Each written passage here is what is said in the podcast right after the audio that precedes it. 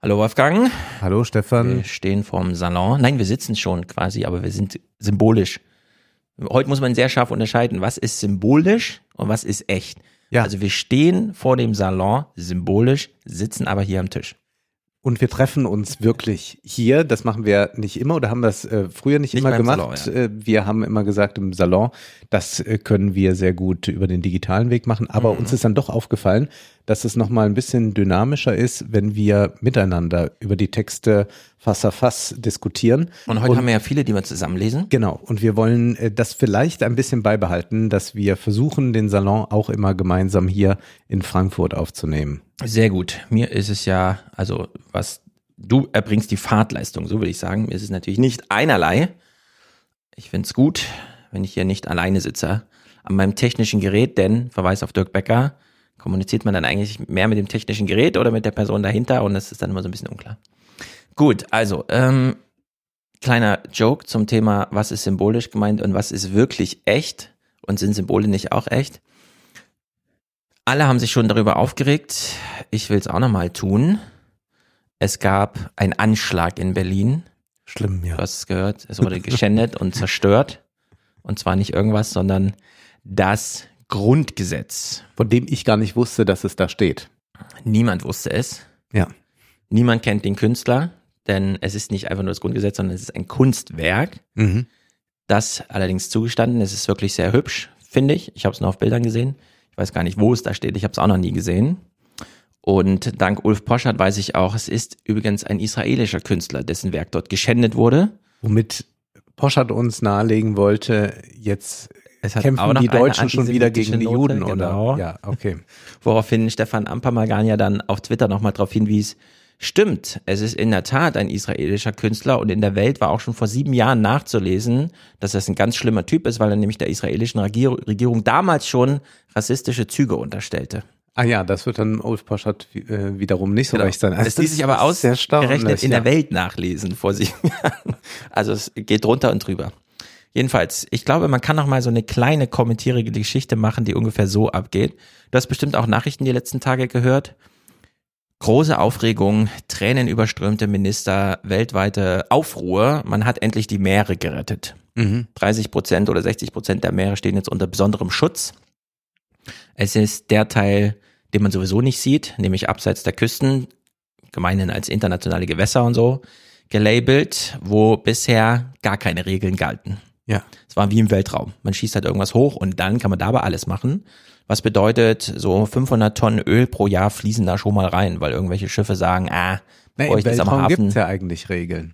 Ja, stimmt, die wir haben es ja nicht entsprechend genau, ratifiziert. Genau, wir haben es ja gelesen, aber es ist, es sind sozusagen Vorschläge, ja. so wie jetzt auch für ja, mehrere Vorschläge da Genau, und weil das äh, nicht alles ratifiziert ist, wird der Weltraum ja auch so verdreckt. Genau. Wie die Meere. Für die Meere ist auch noch nichts ratifiziert, mhm. denn die Länder müssen jetzt erst noch. Und äh, man ist aber zuversichtlich, dass es geschieht. Naja, jedenfalls, es gibt diese großen Gesetzgebungen und dieses Abkommen für die Meere wird genauso völkerrechtlich bindend sein am Ende, deswegen auch dieser Ratifizierungsprozess wie Paris. Und selbst wenn das dann irgendwann mal ratifiziert ist, heißt das noch lange nicht, dass sich jetzt alle dran halten, siehe Paris.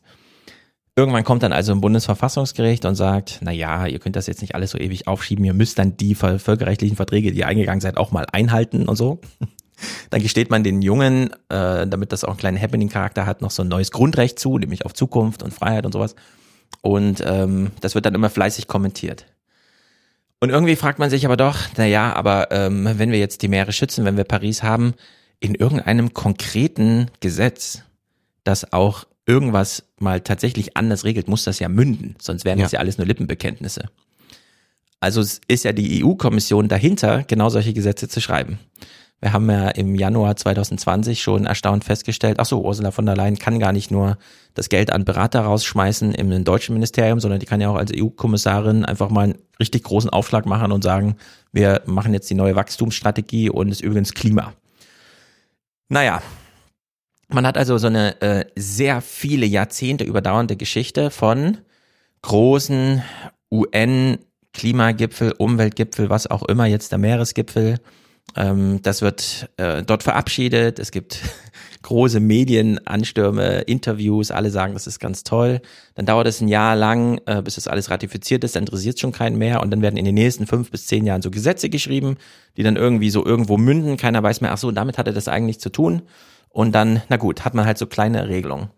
Und dann kommt ein Bundesverkehrsminister aus Deutschland und sagt, ich dir das jetzt mal, dass es da riesige Abkommen auf UN-Ebene gibt. Das einzige, wie wir nachher bei Häuschen lesen werden, global agierende politische also Institutionen überhaupt. Mhm. Dass das dann in nationale oder auch, und das ist ja bei der EU dann auch so supranationale Gesetzgebung mündet, dass das irgendwo tatsächlich mal Folgen hat, wird dann einfach in so einem Handstreich weggewischt. Da heißt dann einfach, ach so, dieses riesige Abkommen damals, was wir gemacht haben. Und ich bleibe jetzt, weil kein interessiert jetzt, welche Name, welches Gesetz, also welches Abkommen mündet oder führte dazu, dass es jetzt zu so einem ähm, Verbrenner aus für 2035 kam. Sondern man kann ja schon die Parallelgeschichte machen. Ja gut, man hat das Abkommen, aber eigentlich sagen ja auch die ganzen Autohersteller, ja, Audi steigt schon 2033 aus und alle anderen auch. Also die wollen gar keine Verbrenner mehr nach 35 auf den Markt bringen, weil sie ja genau wissen, wie sich äh, der Zeitenwind gerade äh, dreht und die lesen ja auch die Briefe von Larry Fink und so weiter. Klar, da kommt mal eine Pandemie dazwischen, aber trotzdem sind ja die großen Pflöcke da eingeschlagen. Und in dieser Zeit, in der Volker Wissing nochmal sagt, Nee, ich ignoriere jetzt die ganze große globale UN, wir retten das Welt, äh, die, die Weltgeschichte und ich ignoriere auch, wie die EU funktioniert, nämlich dass da eigentlich schon alles verhandelt ist und dann nur noch formal der Ministerrat ähm, einfach sagt, okay, ist jetzt fertig verhandelt, beschließen wir jetzt, was übrigens dazu führt, das ist ja auch so eine äh, illustre Seitnote, dass am Ende die Landwirtschaftsminister, weil die eben den nächsten Termin in Brüssel haben, einfach das mit auf die Tagesordnung nehmen, dass es ja auch noch zum Verbrenner eine Entscheidung formal abzusegnen gibt.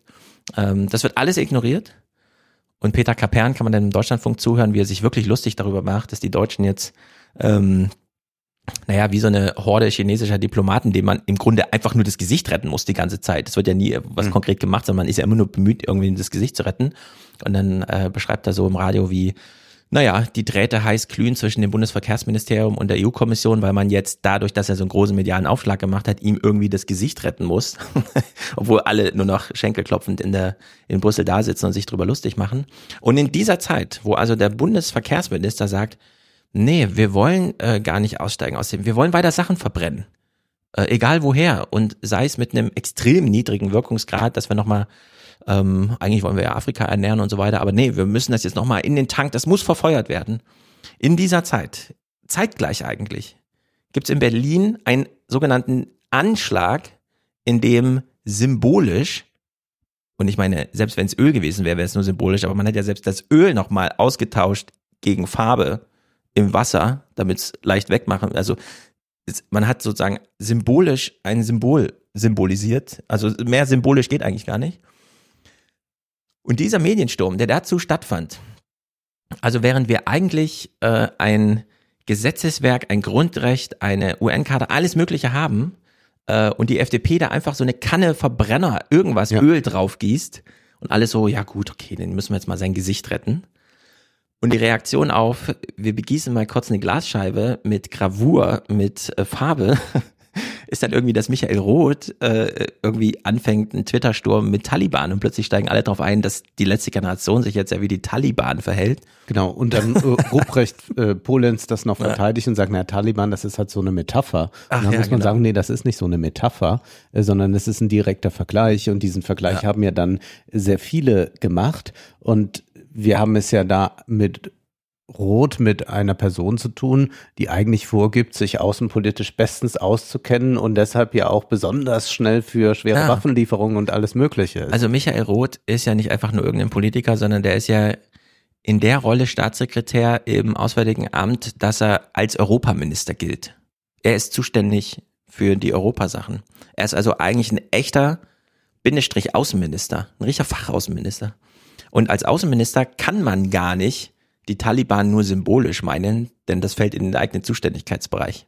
Ja. Also wenn man da Taliban schreibt, muss man auch Taliban meinen. Da kann man nicht plötzlich anfangen, irgendwie so eine Privatmeinung, die nochmal und dann erklärt irgendwer, dass das illustre gemeint ist. Das ist so daneben, das ist so crazy, das ist so grotesk, dass einem wirklich die Worte fehlen bei dem, was man da gerade beobachtet.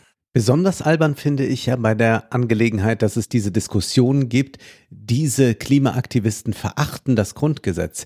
Dem ist ja gar nicht so. Genau das Gegenteil. Sondern ja. sie beziehen sich mit dieser Aktion auf das Grundgesetz. Ja. Wenn man das Grundgesetz verachten würde, würde man sich ja gar nicht mehr auf das Grundgesetz beziehen. Dann würde man sagen, was schert mich das Gesetz? Ich mache hier mein eigenes. Aber indem man symbolisch diese Aktion durchführt, mhm. bezieht man sich auf das Grundgesetz, um damit äh, zu verdeutlichen, man hält sich gerade von Seiten der Politik nicht ja. an das, was eigentlich im Grundgesetz steht. Ja. Und dass man aber glaubt, dass eine Schändung, wenngleich man ja auch äh, schon einhaken müsste, was soll geschändet werden, das Grundgesetz ist ja erstmal ein Gesetz, das ist ja nicht tatsächlich die Tafel. ja, man kann ein Gesetz nicht schänden, ist. das muss man echt Das ist unsinnig, aber auch darüber hinaus ist es absoluter Unsinn ja. und Ebenso blöde finde ich dann die ganzen äh, Twitter-Clowns, äh, äh, linksliberal, neoliberal, die die ganze Zeit jetzt sagen, naja, aber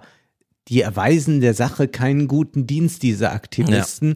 denn jetzt wird ja gerade wieder über etwas anderes geredet. Ja, es ist ja nicht so, dass ja. in den Sendungen von Anne Will, Mickey Beisenherz und wie sie alle heißen, das Klimathema sonst immer groß gemacht wird und jetzt müssen wir leider über die Aktivisten reden. Mhm. Nein, entweder reden die über Corona und Waffen oder die reden jetzt dann vielleicht über die schlimmen Klimaaktivisten. Aber ja. über das Klima wird sowieso nicht geredet, wie auch über Mieten nicht geredet genau. wird. Das, was du jetzt ansprichst, war ja der Tenor des Bundesinnenministeriums. Wir reden ja nicht über irgendwelche Leute, die einfach twittern, ja. sondern es war ja Nancy Faeser, die sich direkt zitieren ließ. Also diese Tweets in den Anführungszeichen mit dem Verweis auf, das sind die Worte der Ministerin.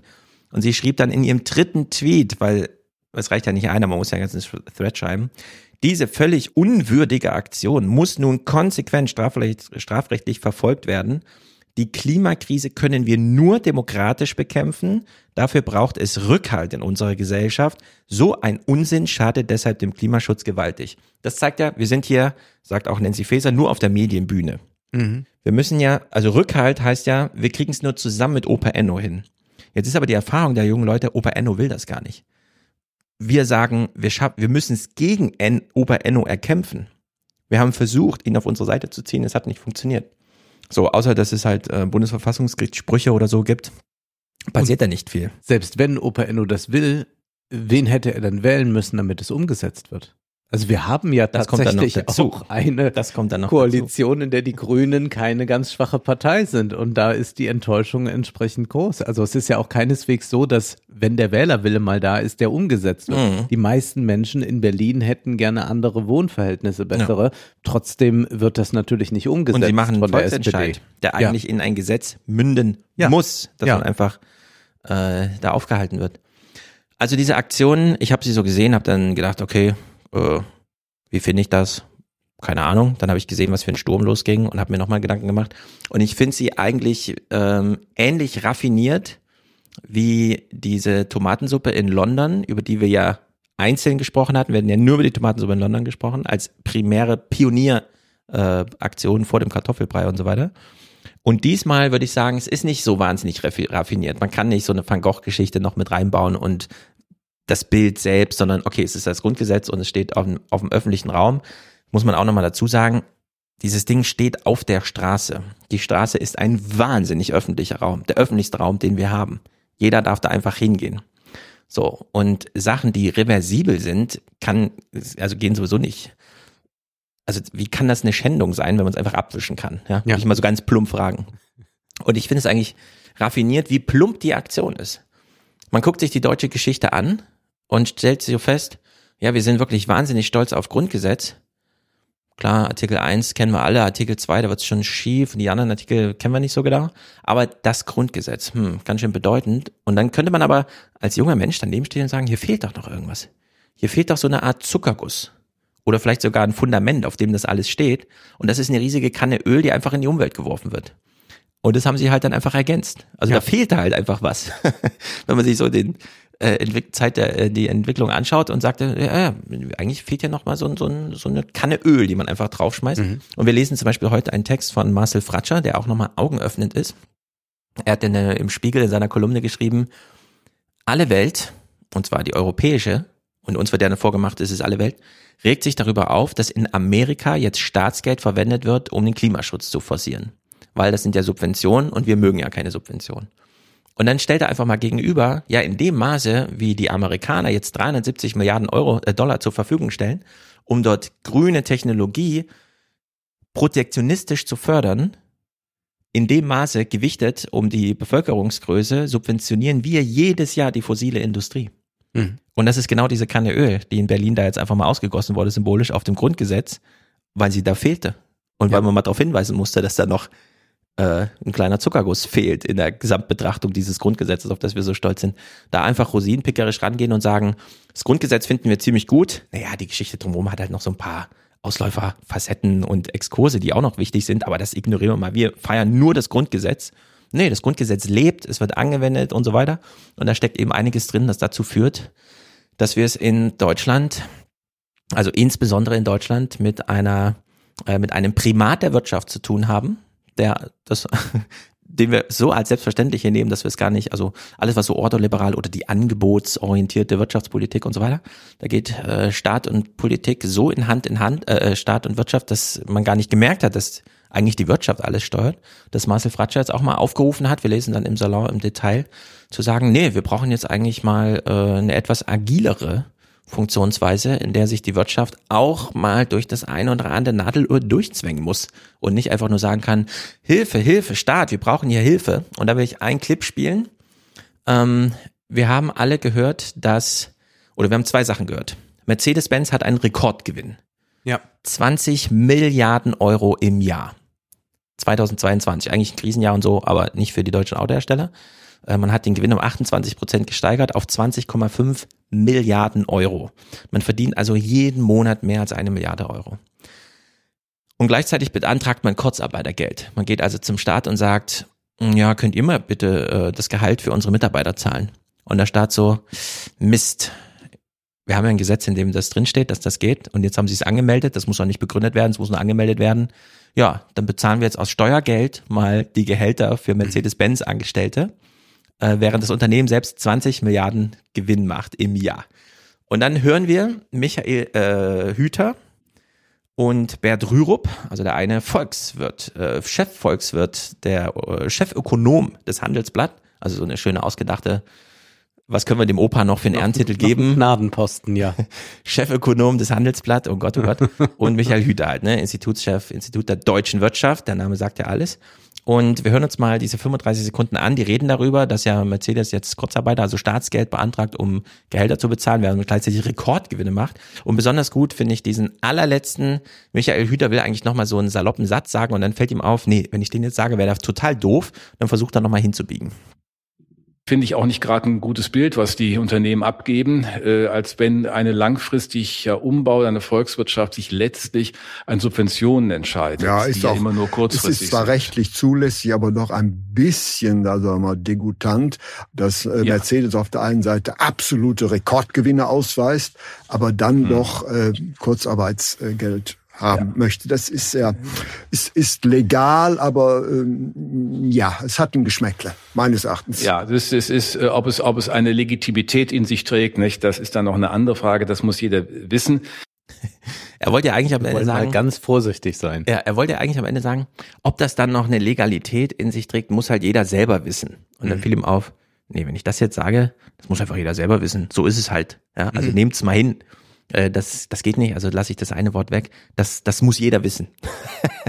das sollte mal jeder wissen, wie das so in Deutschland abläuft. Äh, bitte informiert euch. Also das ist so Banane. Aber man Und, könnte sich gut vorstellen, wenn es um irgendwas ging, dass ein Hartz-IV-Empfänger sich nochmal 50 Euro irgendwo hergeholt uh, hat, dann würde man nochmal richtig ja. in die Vollen gehen und sagen, um Gottes Willen, hier ja. wird wieder schmarotzt ohne Ende. Und äh, so muss man es, glaube ich, einfach framen. Äh, das ist äh, Schmarotzertum, was da stattfindet. Ja. Und das haben wir damals schon bei Kelenius äh, gehört, bei dieser Hauptversammlung, bei der Daimler Hauptversammlung, als er sagte, ja, ich weiß nicht, ob wir im nächsten Jahr wieder so einen hohen Gewinn machen können. Denn das Kurzarbeitergeld läuft ja dann aus. Ja, genau. Also damit werden direkt Gewinne von Unternehmen finanziert. Das ist so grotesk, dass man einfach sagen muss, ja, über Sepp Platter muss Geld abgeworfen werden, medienwirksam. Und ja. ja, auf das deutsche Grundgesetz muss Öl geworfen werden, damit das mhm. einfach vollständig ist. Das Bild ist sonst nicht vollständig. Also wir kommen auf Fratscher nachher zurück im Salon. Es ist grotesk und was unsere Politiker auf Twitter abgezogen haben, ist so unwürdig. Ja. Also man muss eigentlich alle Kritik, die sie gegenüber der Aktion von Letzte Generation ihm gegenüber nochmal machen. Und das ist ja ein Phänomen, das fällt einem immer wieder auf. Friedrich Merz sagt, sitzt ja nicht einfach im Bundestag und sagt, wir haben ja ein Problem mit aufmüpfigen Jugendlichen mit, mit, mit Migrationshintergrund und so weiter, sondern er übernimmt die Pascha-Pose, um ihn Paschatum vorzuwerfen. Ja. Er sitzt bei Markus ja. Lanz und sagt, hat den Satz eigentlich schon fertig, die Jungs sind da sehr, die kleinen Paschas. Und mhm. wie so ein Pascha, ja, äh, ja, macht er diesen Spruch. Und das sehen wir gerade immer wieder. Also ähm, es gibt in den Niederlanden so einen witzigen Spruch. Ich kann kein Niederländisch leider, deswegen würde ich ihn gern sagen, aber vielleicht kann uns das mal jemand, der das kennt, als Audiokommentar aufsprechen.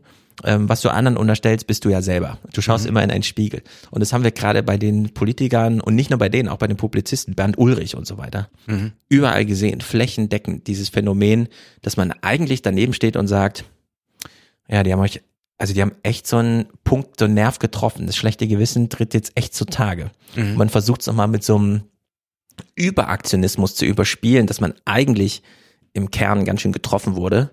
In der Hinsicht, äh, Michael, Michael Roth und so, ja, du hast jetzt öffentlich kommuniziert, aber du gehst ja auch abends nach Hause, hast Feierabend, verbringst ein bisschen Zeit mit deinen eigenen Gedanken und kommst vielleicht zu anderen Schlüssen. Ja. Aber man wünscht es sich. Bleiben wir doch bei dieser Überreaktion, denn es ist doch äh, ganz erstaunlich zu sehen, äh, wie die Leute, die für Verhandlungen eintreten oder die sogar das Wagenknecht-Manifest unterschrieben haben, angegangen werden öffentlich und was da für ein empörter Ton zu vernehmen ist und dann auch über jede Geschmacksgrenze hinaus. Ich will das nicht nochmal alles zitieren, wenn dann äh, Leute aus der Friedensbewegung als Zellhaufen betitelt werden und so weiter.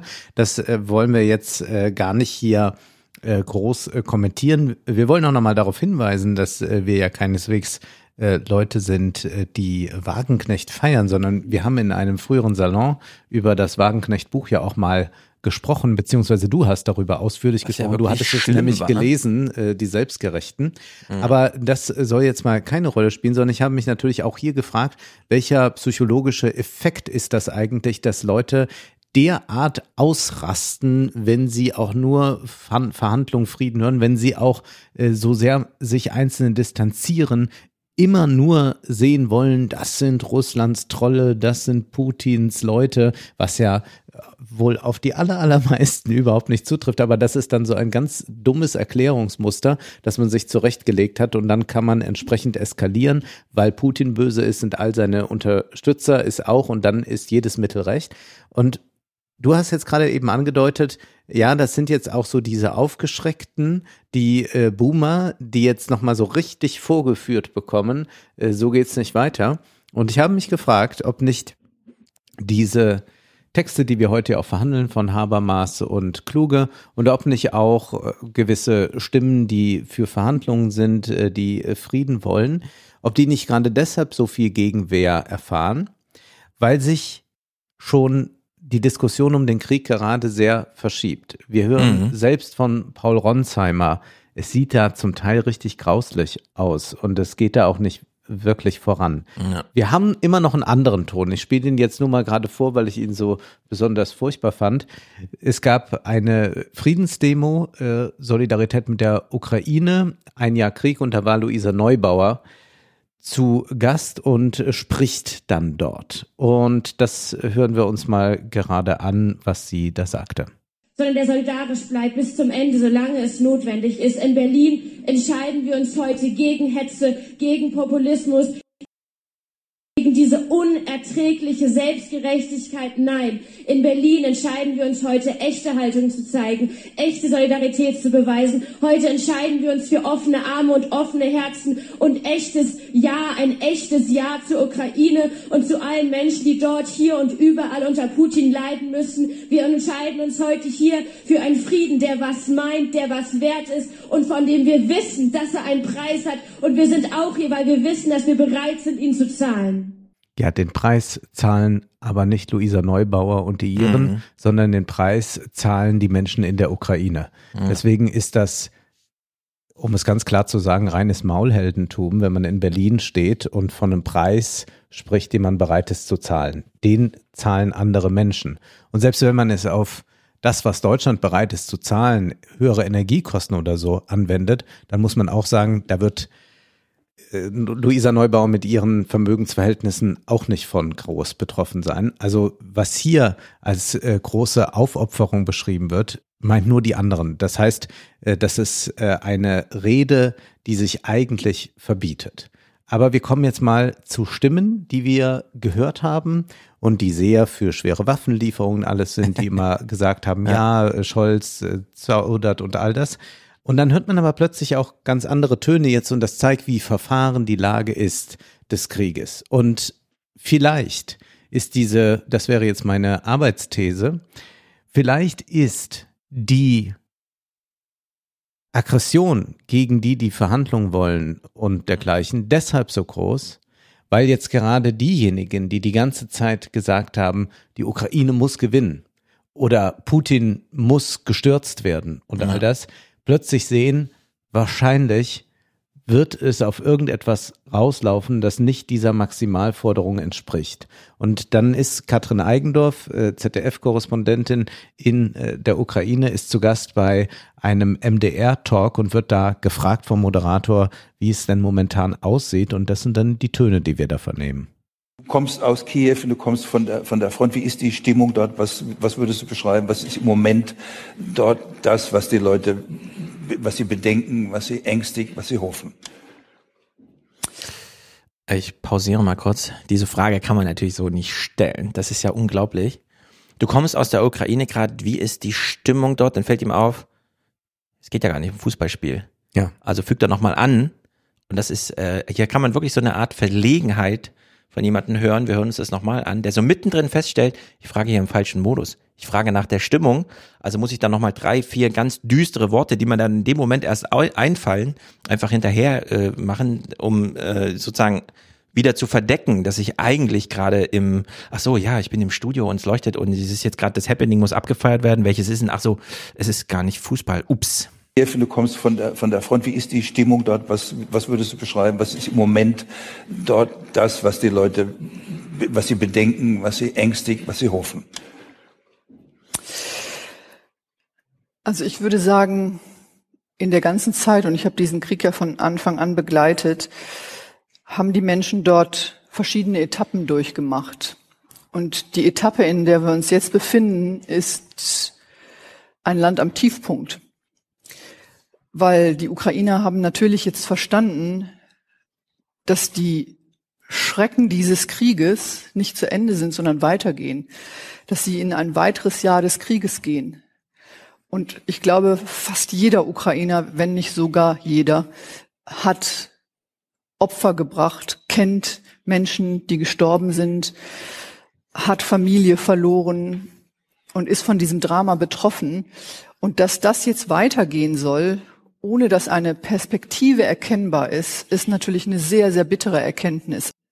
Ja, es geht nicht richtig voran. Das sagen mm. mittlerweile auch viele Militärexperten die äh, durchaus für Waffenlieferungen und dergleichen waren, die auch äh, sich äh, sehr gegen diese Idee von Verhandlungen ausgesprochen haben. Wir hören mal weiter. Auf der anderen Seite, was man positiv sagen kann, sehen die Ukrainer natürlich nach einem Jahr Krieg, wie sehr der Westen nach wie vor an ihrer Seite steht. Also der Besuch von ähm, US-Präsident Biden in Kiew, ähm, ich, ich war selber auch da, das ist von den Ukrainern schon wirklich gefeiert worden als etwas, was ihnen Rückhalt vermittelt hat. Ich meine, es sind natürlich die großen Bilder und es ist, ähm, ja, die Ukrainer verstehen das natürlich auch entsprechend zu vermarkten. Aber nichtsdestotrotz, das war so ein, ein positives Zeichen und auch das, was wir jetzt erlebt haben, dass ja nun endlich mal Waffen geliefert werden, über die so lange debattiert wurde. Das sind positive Zeichen. Nichtsdestotrotz auch militärisch, muss man sagen, ist die Ukraine mittlerweile am Tiefpunkt angelangt. Also das müssen wir nicht beschönigen. Was wir im Moment im Land erleben, sind an einigen Fronten die bittersten und schlimmsten Kämpfe, die man bisher erlebt hat. Es gibt keine offiziellen Zahlen über Opfer, aber was man sich als Reporter dort zusammenreimen kann, wenn man einfach mal hinguckt, kann man das nicht hoch genug einschätzen, was da an Tribut gezahlt wird, auch an, an, an toten Soldaten. Das ist auch ein großes Problem, dass wir diese Opferzahlen mhm. nicht kennen, dass man immer wieder Gerüchte hört, auch von Leuten, die so in der Medienblase sind, die dann schon mal intern so ein bisschen gesteckt bekommen. Möglicherweise sieht es für die Ukraine, was die Opferzahlen anbelangt, mindestens genauso schlimm aus wie für die Russen, wenn nicht sogar schlimmer. Mhm. Solche Sachen hört man dann mal. Äh, international kann man noch mal mehr dann vielleicht erfahren, aber es ist sehr, sehr düster, was sie jetzt hier beschreibt. Und mhm. also ich habe es gerade rausgesucht, äh, auch Paul Ronsheimer von vor zwei Tagen. Meine Gedanken zum Kriegsverlauf. Die Ukraine wird Bachmut verlieren, was kleingeredet werden wird und so weiter und so fort. Mehrere Tweets hintereinander weg und als ich sie gerade suchte, habe ich gesehen, ah, er hat sie auch nochmal genauso auf Englisch geschrieben. Also es scheint ihm auch mhm. eine sehr wichtige ja. Botschaft jetzt zu sein, dass es hier äh, ganz anders aussieht, als äh, immer erzählt wurde. Ja, wir hören weiter. Also ich gebe mal ein Beispiel. Ich war in Kharkiv. In Kharkiv gibt es einen Riesenfriedhof. Ähm, da werden jeden Tag mehrere äh, Soldaten, die einfach aus der Front am Osten kommen, aus, aus dem Osten kommen, begraben. Das sind Bilder, die jetzt nicht immer jedem präsent sind, aber die zeigen natürlich, das sind die Toten und von den Verletzten reden wir noch gar nicht. Und was ich selber an bei den paar Besuchen, die ich gemacht habe an, an der Front, erlebt habe, ähm, ist ein Krieg, also den kann man sich nicht bitter genug vorstellen. Dort sind teilweise Soldaten, die haben den russischen Angreifern nichts entgegenzusetzen, außer ihre Kalaschnikow und werden da manchmal auch einfach überrannt. Das kennen wir ja auch. Von anderer Seite wird uns ja. das sehr häufig beschrieben. Ja, Putin schickt die im Prinzip mit dem Klappspaten los ja, und dann müssen die genau. sehen und das stimmt. Dieser Klappspaten das, von 1860 so ist, oder so. Dass das wirklich so ist. Aber auf der anderen Seite sieht es auch sehr schlimm aus, wie Eigendorf hier sagt. Und ich ähm, sage dann auch, das ist jetzt hier bei MDR in so einer äh, Runde, äh, die ich auch nur mitbekommen habe, weil Matthias mir das geschickt hat. Aber das müsste eigentlich viel, viel präsenter sein, was mhm. wir hier zu hören bekommen. Deswegen hören wir nochmal weiter. Also das ist eine lange Antwort von ihr, aber ich finde eine sehr aufrichtige. Und diese Realität, ähm, ja, vor der steht die Ukraine jetzt. Und es ist die Frage, ja, wie lange wird das noch dauern? Ist es denkbar, dass, sagte äh, neulich mal jemand, auch eine Dame, die es wissen muss, dass die Ukraine diesen Krieg verliert? Ja, ich glaube, wir müssen definieren, was heißt gewinnen und verlieren. Ähm, Aha, plötzlich ein ganz Jetzt anderer plötzlich Ton. müssen wir das definieren. Mhm. Das war ja immer die Sache, dass von denjenigen, die nicht einfach diesen Satz sagen wollten, die Ukraine ja. muss den Krieg gewinnen, also gefragt wurde, was ist das Ziel? Und äh, das können mir die Leute auch dann nicht so richtig sagen. Manche sagen, der Status von äh, vor dem Kriegsbeginn mhm. muss hergestellt werden. Andere sagen nein, eigentlich der Status von vor 2014. Ja. Manche knüpfen daran noch ein Regime-Change in Russland mhm. Und die Verurteilung von Putin in Den Haag oder einem ähnlich konstituierten äh, Gericht. Nun, ja. das ist ja etwas völlig anderes. Also da reden wir über ganz verschiedene Dinge und äh, damit äh, können wir auch nicht sagen, ja, das ist der Gewinn und das wäre der Verlust. Genau, also wir werden es ja gleich im Detail bei Kluge und Habermas lesen. Ich war ja sehr überrascht, ich habe beide Sachen erst gestern gelesen. Also ich kannte bisher nur die Diskussion über den Habermas-Text und war dann doch jetzt überrascht, dass er ja ein paar Facetten drin hat, wie zum Beispiel diese Frage, wenn man die Kriegsziele nicht definiert, was soll dann eigentlich der Kriegsgegner davon halten, dass er auf Widerstand stößt, wenn mit ihm alles geschehen kann, wenn er nichts ausschließen kann.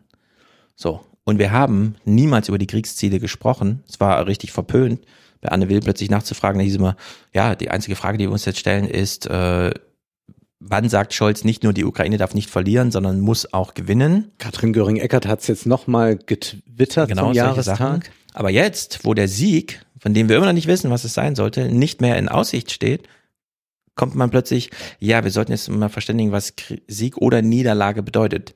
Und jetzt stehen wir vor dem Dilemma, wir haben den Sieg nie definiert, was heißt denn jetzt eigentlich Niederlage? Mhm. Wenn, ihr, wenn wir den Krieg, dadurch, dass wir niemals ein Kriegsziel formuliert haben und damit die Botschaft gesagt haben, äh, gegeben haben, wir generalisieren den Konflikt in alle Richtungen, wo es nur geht. Ähm, was, wie weit muss man sich dann eine Niederlage eigentlich vorstellen? Ja. Und wer hat es in der Hand zu definieren? Also wenn jetzt Katrin Eigendorf einen Vorschlag macht, was für eine Niederlage ist, ist dann Putin damit einverstanden zu sagen, okay, wenn der Zustand erreicht ist, ist das als Niederlage akzeptiert von mir oder wie weit treibt er es denn eigentlich? Ja. Also da haben wir doch bei Habermas so ein paar ähm, nicht nur kluge, sondern auch so vorausschauende äh, Sachen, die äh, mir erstaunlicherweise von niemandem schon mal dargelegt worden, der den Text auch gelesen hat. Ich dachte, die haben den alle gelesen, wenn sie darüber sprechen, aber anscheinend nicht. Nee. Und es nee. ist äh, mal wieder sehr Ja, ich habe den Text ja auch jetzt erst gelesen äh, zum Salon und war auch äh, sehr erstaunt, äh, wie, wie doof einen eigentlich Twitter machen kann. Äh, das habe ich gesehen und das war die Lesefähigkeit nicht allzu hoch. Ja, es ist ja nicht nur Twitter. Ich habe auch Leute im Podcast generell, gesehen, ja, die eine ja, Stunde darüber reden, ja. Was Habermas angeblich meinte und überhaupt und so. Wir hören noch mal ein letztes Mal Eigendorf und jetzt habe ich, das wäre jetzt meine Unterstellung, so ein bisschen den Eindruck, okay, jetzt hat sie das selbst so gesagt und jetzt versucht sie aber nochmal äh, die heroischen Ukrainer zu beschwören. Wir hören uns das aber trotzdem mal an, weil ich es finde, dass uns, uns äh, nochmal das Dilemma sehr gut vor Augen führt. So wie ich die Ukrainer, und das ist natürlich immer nur eine Momentaufnahme, äh, erlebe, werden sie nicht ähm, zurückweichen. Also die Entschlossenheit der breiten Masse der Bevölkerung, diesen Krieg weiterzuführen, auch mit allen Opfern, ähm, ist sehr groß. Und jetzt ist Präsident Zelensky jemand, der das natürlich auch sehr schön zu verkaufen weiß. Er hat ja gesagt, ähm, an, an die Russen gerichtet, ähm, wir sterben lieber, als dass wir ähm, unter eurer Besatzung leben mit Vergewaltigung und Mord, Entführung von Kindern. Aber das stimmt. Das ist das Gefühl, glaube ich, was viele ähm, oder die große Masse der Ukrainer haben. Sie wollen nicht unter russischer Herrschaft leben, weil sie wissen einfach, was das bedeutet. Aber das bedeutet ja dann, was sie hier aufmacht, Untergang oder Untergang, äh, Tod ja. oder oder dann äh, das, was da Zelensky ausführt. Und hier würde ich erst einmal deutlich machen, junge Männer in der Ukraine wollen nicht unbedingt rekrutiert werden für diesen Krieg. Ich bringe da mal einen Text mit äh, hinter der Paywall sehr bewusst, damit das äh, nicht so, mm. weil das ist immer ein heikles Thema, aber die Rekrutierung von jungen Männern in der Ukraine ist ein, und wie sie verläuft, zeigt inzwischen sehr deutlich, dass die nicht alle so heroisch dahinter stehen mhm. und dass auch das eine sehr eigenartige Alternative ist, sondern da müsste man ja gerade, wenn das jetzt momentan das Dilemma ist, entweder sterben oder äh, äh, von, von äh, den äh, Russen äh, geknechtet zu werden, dann müsste man ja gerade jetzt schauen, wo ist denn der, und das sagt dann Alexander Kluge, der Notausgang. Mhm. Über den müssen wir ja jetzt reden, weil das kann ja jetzt nicht sein, dass man dann sagt, gut, dann sterben wir eben alle.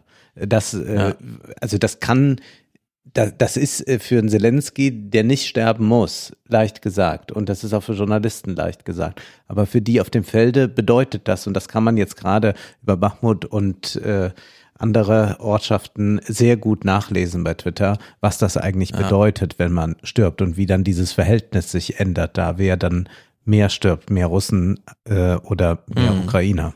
Wir haben ja schon mal einen Alexander Kluge Text gelesen zum Thema. Das Interview ist ja jetzt aktuell, aber er hat nochmal denselben Verweis auf den Krieg als solchen.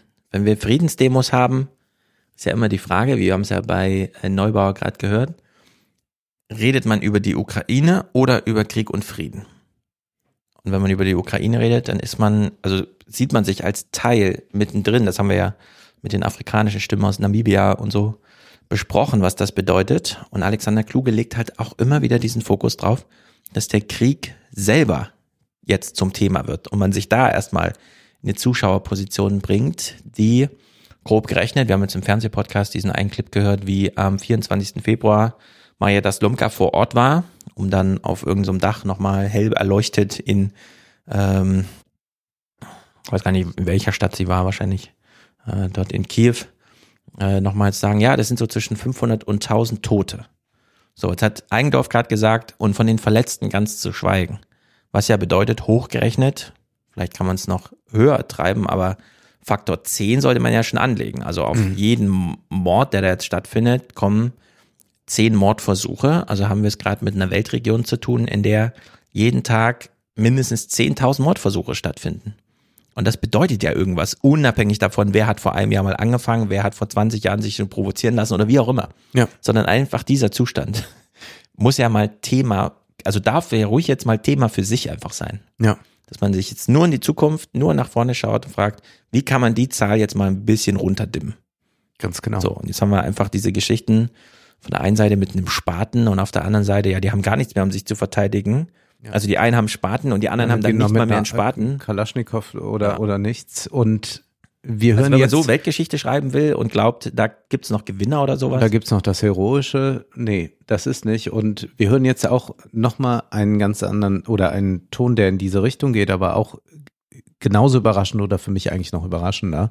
Und zwar Marina Weißband war bei Anne Will zugeschaltet und war dann auch nachher nochmal in der Woche bei Ilna und hat äh, in Variationen das gleiche gesagt. Wir hören das jetzt mal, was sie dort bei Anne Will sagt. Und auch das ist ganz erstaunlich, denn das hätte jetzt auch so von anderen formuliert werden können, die sehr hart angegriffen werden dann auf Twitter. Aber wir hören uns mal an, was äh, Marina Weißband hier sagt diesen Krieg so schnell wie möglich zu beenden.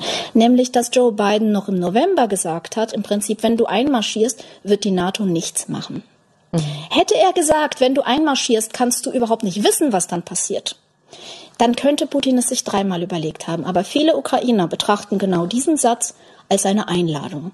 Als komm her, fall in die Ukraine ein und dann geben wir der Ukraine stückchenweise immer genauso viele Waffen, dass sie sich gerade gegen dich verteidigen kann. Er hat wortwörtlich gesagt, ich bin bereit, aus der Ukraine ein zweites Afghanistan zu machen. Kein Konflikt, der für seine Schnelligkeit bekannt ist. Aber ich kann nicht damit leben, dass im Zuge dieser Geopolitik Russland arm zu bluten, äh, ukrainische Leben unter die Räder gelangen. Wir hatten einige Leute, die das so formuliert hatten in den vergangenen Monaten. Nicht, dass mhm. das ein Abnutzungskrieg wird aus geopolitischem Interesse. Nein, äh, es geht hier nur um die Ukrainer kämpfen für mhm. unsere Freiheit. Und Marina Weißmann bringt es meinen Augen ganz klar auf den Punkt. Es zeigte auch, wo vielleicht ein Fehler des Westens war, dass äh, Biden tatsächlich rumlavierte und äh, da nicht diese Ansage machte und dass die ganzen Sachen, die dann kamen, für Putin natürlich auch eine Überraschung hatten dadurch mhm. äh, und er dann nicht durchmarschieren könnte. Aber diese Überlegung, hätte man mit dem entsprechenden Drohpotenzial vielleicht das generell verhindern können, finde ich erstmal sehr gut. Und ist aber auch eine Sache, die wir nicht mehr beantworten können. Aber das zweite scheint mir noch viel wichtiger, dass hier auch von der Seite, die absolut solidarisch ist mit der Ukraine, das Problem des Abnutzungskrieges und der geopolitischen Interessen mal ganz deutlich benannt wird. Und sie hat es dann äh, die Woche später nochmal bei Ilna wiederholt. Mhm. Also das ist äh, etwas, was wir sehr zur Kenntnis nehmen müssen und da nochmal vielleicht das einordnen mit dieser unglaublichen Wut gegenüber denen, die Verhandlungen für, äh, fordern, gegenüber Kluge und Habermas und Co., dass vielleicht manche diese Wirklichkeit auch immer mehr auf sich zurasen sehen und so aus einer letzten Aktion der Realitätsverweigerung heraus sagen, nee, also jetzt aber noch mal richtig ja. ins Volle äh, und fast so tun, als äh, hätten die, die für Verhandlungen hier in Berlin oder sonst wo demonstrieren, äh, eigentlich den Krieg zu verantworten. Nee, ja. so wird's dann auch nicht mehr schön. Genau, schließen wir das mal ab mit, und ich will es auch nochmal, du hast es auch schon gesagt, aber Marina Weißband gibt hier Joe Biden eine Mitschuld. So wie auch Heusgen in seinem Buch, wir lesen es gleich, überlegt, ja, wenn Obama damals das mit der roten Linie, der ja angemerkt hat, wenn in Syrien Giftgas eingesetzt wird von Assad, ja. lassen wir uns das nicht gefallen, dann reagieren wir. Und dann hat er doch nicht reagiert. Und das war vielleicht das Signal an Putin, ach so, die reden immer nur, die machen dann nichts. Und dass man, dass er wirklich dachte, okay, ich fahre mit so einem 60 Kilometer langen Konvoi nach Kiew und dann sehen schon alle, es wird sich nicht lohnen, in den Krieg einzusteigen. Und dann sind sie aber doch eingestiegen. Das vielleicht, und das kann dann wirklich nur die Geschichtsschreibung irgendwie zeigen später, ähm, man wirklich eine Situation geschaffen hat, in der Putin festgenagelt ist. Der britische Verteidigungsminister Wallace hat jetzt in der BBC nochmal darauf hingewiesen, wir wissen, 97 Prozent der russischen Armee ist auf ukrainischem Boden. So, alle. Viel. Ist komplett gebunden. Alle Handlungs, alle militärische Handlungsfähigkeit Russlands ist jetzt gerade in der Ukraine gebunden. Es gibt kein Vor, es gibt kein Zurück. Es ist völlig egal, was in Moskau noch entschieden wird. Man hat nur die Möglichkeiten, die jetzt gerade die Generäle alle äh, verwenden. Da steht nicht noch irgendwo ein Bataillon rum oder da kann man nicht noch jemanden schicken. Da kommt auch kein neuer Jahrgang oder sowas, sondern das ist einfach eine festgefahrene Situation. Und in der BBC wurde am 16. Februar die Sendung mit äh, folgendem Gedankengang eröffnet. Also die Newsnight-Sendung, die dortigen, sagen wir mal, das Heute-Journal, die Tagesthemen. As their spring offensive starts, the Kremlin seems to be gambling that Ukraine will run out of ammunition before Russia runs out of bodies. Britain's defense secretary compares it to the First World War. So. Den einen gehen die Munition aus, den genau. anderen die Soldaten. Den, es ist jetzt die Frage, äh, geht den Ukrainern die Munition aus, bevor den Russen die Buddies ausgehen, die Leichen in dem mhm. Sinne. Und das ist natürlich, das ist so makaber, aber das scheint jetzt so der Stand der Dinge zu sein. Mhm. Äh, ja. Wir haben es ja von auch vom amerikanischen Chief Chair of the Chief Joints of Staff äh, gehört, äh, von Mark Milley. Äh, ja, also es hat sich, was die Nature of War angeht, in den 100 Jahren nichts verändert. Ja. Man steht auf dem Boden und kämpft halt gegeneinander. In, bei der BBC hat man dann auch hier so einen ehemaligen äh, Chairman da zu Gast und so und redet mit dem mal über genau diese Fragestellung. Also da äh, kriegt man ein paar andere Infos und eine andere Bandbreite als jetzt hier von Eigendorf das so nachgeschoben. Das hätte sie ja auch mal im ZDF schon vor das hätte der Monaten große Bericht werden müssen ja. und, und sehr viel früher.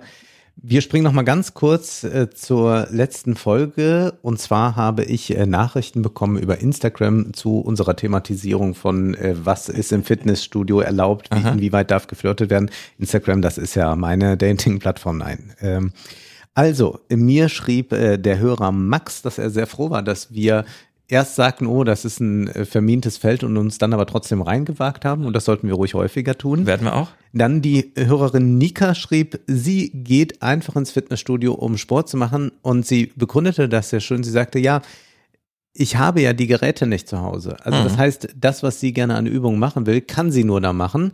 Und da ist aber nicht sonst noch irgendein Gedanke äh, dabei. Und sie möchte einfach da möglichst ungesehen. Also sie hat das eigentlich so ausgedrückt, wenn sie könnte, dann würde sie sich das Fitnessstudio nach Hause holen, dann würde ja. sie gar nicht dahin gehen. Das finde ich ist ein so äh, gutes, gutes Argument nochmal dafür. Also nicht alle äh, gehen äh, dahin, äh, weil es eine hm. Single Party ist. Und es ist ja auch nicht eine Single Party, sondern es sind ja auch viele da, die ja. verpartnert sind. Aber dennoch würde ich auch sagen, ja, äh, das mag so sein. Aber ich äh, glaube, dass man auch eine, also es gibt ja solche und solche Flirts und solche Atmosphären. Ähm, ich glaube, das ist eine, ähm, eine ne Frage, wie es ausgestaltet ist. Und das sind ja diese ganz, das sind ja gerade das Interessante, was auch verlernt wird natürlich durch dann äh, sowas wie eine Pandemie, wie man eigentlich Menschen begegnet, welche Nähe man herstellt und welche nicht oder wem man äh, eher verbindlich ja. ansprechen kann und wer nicht, das lernt man da. Mary Jane, die du ja kennst, unsere mhm. äh, liebe Freundin vom Corporate Therapy Podcast, hat auf was Interessantes hingewiesen und sagt, ja, ja, äh, das ist so leicht gesagt, ja, die ähm, Frauen wollen ja nicht von den Männern angeguckt werden, aber sagt sie, ja, aber die Männer wollen auch nicht von den Männern angeguckt werden. Das genau. heißt, äh, sie hat nochmal da deutlich gemacht, naja, es ist immer auch die Frage, von wem wird man angeguckt. Ja. Und äh, das wäre dann ja auch immer so etwas, was äh, untersagt ist, dass Männer Männer angucken. Also wo der Fitnessstudio-Raum zu sehr als homosozialer Raum mhm. erkennbar wird, da sagen die anderen auch, nee, nee, klotz mal lieber nicht. Also ja. auch nochmal ein interessanter Aspekt. Und dann hat mir noch ein äh, guter Bekannter geschrieben, ich weiß nicht, ob ich den bei Namen nenne, ich nenne ihn mal A. -Punkt. Äh, er geht in Köln in ein Fitnessstudio und sagt, da wird noch geflirtet und er hat eine ehemalige Mitschülerin, die ihn da im Fitnessstudio entdeckt hat und die kommt jetzt immer, wenn er trainiert. Die Sache ist nur, er trainiert immer ab 23 Uhr. Jetzt muss, mm. äh, naja, ich habe ihm geraten, vielleicht dann doch mal langsam ins Gespräch zu kommen, damit ja. äh, die arme junge Frau nicht mehr zu diesen äh, Nachtzeiten im Fitnessstudio rumturnen ja. muss. Also wir stellen auch interessiert und äh, sehr erleuchtend fest, was eigentlich die kontroversen Themen in einem politischen Podcast sind. Wir sind ja ein sehr politischer Podcast, ja. aber die Reaktion auf du besprichst ein Buch, wie Musik komponiert wird und ob es einen Unterschied zwischen Unterhaltungs und, und, und ja. so weiter. Da gibt's mehr Kommentare. Oder Fitnessstudio. Wie, äh, was macht ja. man im Fitnessstudio? Ich will nur noch mal darauf hinweisen, wir kommen aber auch noch äh, häufiger darauf zurück, ist auch ein Thema für die Bühne. Mir ging's gar nicht so sehr um das Fitnessstudio als Fitnessstudio, sondern das Fitnessstudio als Kulisse für Debatten, die bei YouTube geführt werden. Mhm. Also nicht um alle, die da sind und sehr viele filmen sich nicht, sondern diejenigen, die sich filmen, also deren Artefakte, ja. dann später auf YouTube landen zum Nachschauen für Hunderttausende, die auch selber vielleicht gar keinen Bezug im Fitnessstudio haben oder so. Was wird denen eigentlich gesagt über, wie man sich im Fitnessstudio verhält? Mhm. Und da gibt's dieses Phänomen, aber da bringe ich nochmal Beispiele mit, dass Frauen, die sich filmen, nochmal extra Videos machen, nur aus den Szenen, in denen im Hintergrund Männer sie anstarren. Und das sind virale um das nochmal zu thematisieren. Genau. Und da ist es äh, wohl sehr gut mit Klicks zu generieren und ja. das sorgt dann für Aufmerksamkeit. Genau. Und jeder hat natürlich eine Meinung dazu. Guckt der, guckt der wirklich, gafft der und sofort sind genau. die Kommentarspalten voll und entsprechend der Algorithmus getriggert. Genau. Und da kriegt man dann auch den Kulturschock mit, dass man denkt, wenn man keinen Bezug zum Fitnessstudio hat, das sei Fitnessstudio. Und dann geht man, nachdem man solche Videos geguckt hat, vielleicht wirklich mal ins Fitnessstudio und stellt fest, ach so, ihr findet das, also ist ja eigentlich total langweilig hier. Ihr guckt niemanden, niemanden an und ihr spricht auch niemanden, niemanden an. Jeder macht seinen Sport für sich und im Grunde wären lieber alle gerne alleine, aber da gibt's halt die Geräte nicht. Also geht man dann dahin, wo die Geräte sind und findet sich halt damit ab, dass da auch noch andere Leute sind. Was dann nur noch mal sozusagen die Situation, in der eben auch sichtbar jemand sich filmt, man weiß, okay, eigentlich wollen wir uns ja alle in Ruhe lassen und plötzlich bringt da jemand 100.000 Leute als Publikum mit. Ja, ja, geht man denn damit eigentlich anderes, um? Ja? Das ist dann so. Aber ich glaube, es gibt schon den, den, diese Tendenz, aber wir bleiben an dem Thema dran. Dass da bleiben da wir zu dran. bestimmten Zeiten geht, um flirten zu können. Ja. Und das ist dann nachmittags um zwei vielleicht nicht so möglich als abends um 19 Uhr. Ja. Wir gehen zu unseren Salonthemen über. Also wir werden sprechen über das Buch von Christoph Heusgen, Führung und Verantwortung. Mhm. Ein Rückblick auf Merkels Außenpolitik und ein Blick in die Zukunft. Wie könnte die Rolle Deutschlands künftig aussehen? Wir spinzen eigentlich nicht durchs Schlüsselloch. Wir müssen da mal ganz anders drüber reden, auch über diese Art des Buches. Was darf ja. eigentlich verraten werden von dem Sicherheitsberater von Angela Merkel ja. und was nicht? Und was können wir aber dann noch zwischen den Zeilen so lesen? Dann äh, Habermas Essay aus der Süddeutschen Zeitung über Verhandlungen, warum der Westen da besonders gefordert ist, gerade weil er Waffen liefert. Mhm. Dann das hochinteressante Interview zum Notausgang aus dem Krieg von Alexander Kluge und ich habe dann, äh, wie schon versprochen, dabei die Herrschaft der Inzidenzen und Evidenzen von dem Soziologen Richard Münch, der sich auch auf Luhmann dann bei diesem Buch bezieht mhm. und sagt, was passiert eigentlich, wenn wir uns von Inzidenzen leiten lassen? Äh, was ist eigentlich äh, eine ausdifferenzierte Gesellschaft und welche Ebenen äh, werden dann plötzlich so zusammengebunden und Sehr inwieweit gut. wird eigentlich die Regierung immer mehr von dem Scientismus regiert? Ich finde, das ist ein sehr kluger Debattenbeitrag und für die, die fanden, ähm, man müsste eigentlich äh, da mit der Kritik, äh, die wir da schon geäußert hatten, an MIT weitergehen. Da wird es also dann in diese Richtung was geben. Außerdem ein äh, Text darüber über die Rekrutierung in der Ukraine von Soldaten. Dann ein Text zu den afrikanischen Staaten, die sich nicht einfach so hinter den Westen stellen. Außerdem ein äh, Text über IMDb. Das ist natürlich meine äh, mhm. äh, eine der wichtigsten Datenbanken, auf denen ich mich online herumtreibe, nämlich die, die Filmdatenbank. Gehört, ja. gehört, auch zu Amazon. Und äh, Wired hat einmal die Leute getroffen, die, die diese Datenbank die ganze Zeit vollschreiben. Denn das ist wie Wikipedia, ja. ist aber viel älter als Wikipedia. Mhm. Hochinteressant. Und älter dann, als Wikipedia? Ja, fünf Jahre älter. Und ich werde mich mal, mal richtig aufregen zum Schluss dann. Und zwar, ich habe auch, ich habe den Text vor zwei Wochen gelesen, aber es ist nicht abgeklungen. Ich habe es mhm. gestern noch mal kurz überflogen und war schon wieder sauer. Ja. Antigone in leichter Sprache an den ah. Münchner Kammerspielen. Und ich weiß noch gar nicht, was ich schlimmer finde, das oder die Kritik dazu. Ist sie auch in leichter Sprache, oder?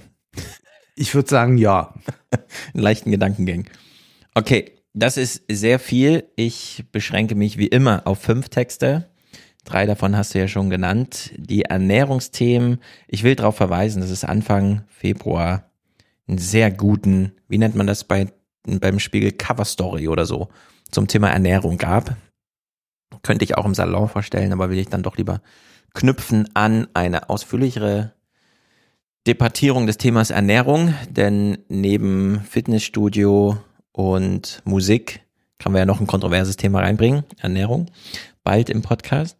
Ich lese gleich noch Marcel Fratschers Text, das Plädoyer gegen den Primat der Wirtschaft, womit da, es ist ganz erstaunlich eigentlich, dass er dann doch immer noch mal im Verruf ist. Vielleicht wird er doch noch mal Bundesbankpräsident oder sowas, äh, aber gleichzeitig auf, äh, also immer publizistisch solche Granaten wirft. Und wir werden ähm, die 80 Seiten von Annalena Baerbock zur feministischen Außenpolitik lesen. Oh je. Denn ja, es ist wirklich so ein kleines Oje drinne. Ähm, ich werde sowohl, begrifflich sowohl den Teil feministisch als auch Außenpolitik hinterfragen. Plus, ich glaube, da steckt auch so eine kleine Unbedachtheit drinne. Äh, die Pointe muss ich mir aber für den mhm. Salon als Safe Space aufheben, denn vielleicht lohnt sich auch die männliche Perspektive nicht komplett zu vergessen bei manchen Angelegenheiten. Und hier scheint mir es, hier scheint es mir so einen blinden Fleck zu geben. Und ich meine das jetzt nicht so gefühlig oder so, sondern es scheint hier ein strukturell für Deutschland sehr bedeutsam, gerade wenn wir mit Häuschen anfangen, mhm. als Außenberater und wie geht Außenpolitik und so weiter, scheint es mir da eine, einen ganz großen blinden Fleck zu geben in dieser feministischen Außenpolitik, die uns vielleicht noch in die eine oder andere Bredouille bringt. Oh je. Aber das dann gespannt. im Salon. Genau, der Salon ist buchbar für diejenigen, die bei Apple sind, direkt über Apple, also die, die es bequem mögen. Außerdem für diejenigen, die bei Patreon schon angemeldet sind und es bequem mögen, ist das da auch möglich. Aber der Salon kann vor allem gebucht werden über Steady. Das ist das, was wir präferieren. Da hat man mhm. das All-Inclusive das äh, ganze Angebot. das ganze Angebot mit auch allen Kapitelmarken und dergleichen. Und ich äh, sollte darauf, wie es mich ein Hörer gestern auf Twitter hin mal darauf hinweisen, dass man äh, den ja dann, wenn man das als Jahresabo abschließt, schon ab äh, 2,50 Euro im Monat bekommt. Äh, denn äh, ihm war gar nicht klar, dass der so günstig ist, schrieb er, dass man also schon dabei eintreten kann. Und ja, das sei dann hiermit gesagt. Und vielen Dank für den Hinweis. Hinweis. Also wer den Podcast unterstützen will, beziehungsweise den Salon hören will, kann äh, dort gerne uns äh, unterstützen und kann äh, den Salon buchen. Am liebsten über Steady, aber alle anderen Wege sind natürlich auch genehm.